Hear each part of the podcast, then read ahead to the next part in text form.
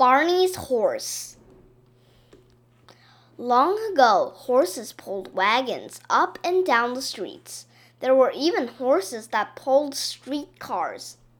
Barney the peddler rode down the street with his horse and wagon, shouting, Apples, onions, potatoes, get your apples, onions, potatoes right over here. Ladies came out of their houses to buy from him. Barney's horse stood at the curb, waiting. He swished his tail to chase away the flies. Children petted him. They fed him sugar cubes. That's good, children. Always be kind to animals, said Barney the peddler. Barney let them sit on his horse's back. He led them right on the wagon around the block. Then Barney would ride off to another street. Goodbye, children, called Barney.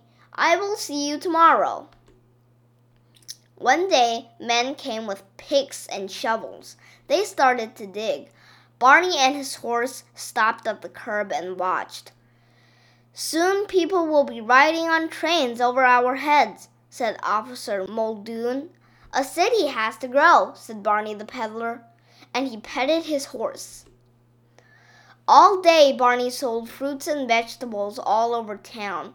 When it got late, people heard clippity clop, clippity clop as Barney headed back to the stable.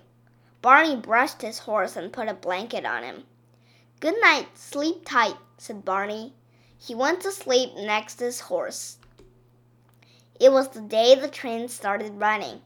People climbed the stairs to get on them. Men with pushcarts stared up at them. Dogs and cats were staring too. Screech, screech, went the wheels on the tracks. The train swayed. The ground shook. Run away, horse! Run away, horse! Someone shouted. Down the street ran Barney's horse, pulling the wagon.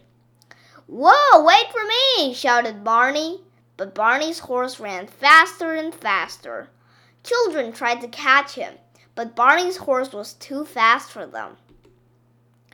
Officer Muldoon stepped off the curb and waved his arms.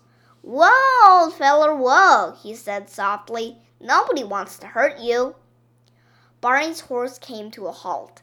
He let the policeman hold him and pet him until Barney caught up with them. I guess your horse will have to get used to the trains, said Officer Muldoon. We will all have to get used to them, said Barney the peddler. Barney petted his horse. He gave him a big juicy apple. Then he got back on the wagon and rode off, shouting, Apples, onions, potatoes! Get your apples, onions, potatoes right over here! The city grew and grew. More and more trains ran. The ground shook under them. But Barney's horse did not seem to mind. He never ran away again. Well, almost never. He knew Barney needed him.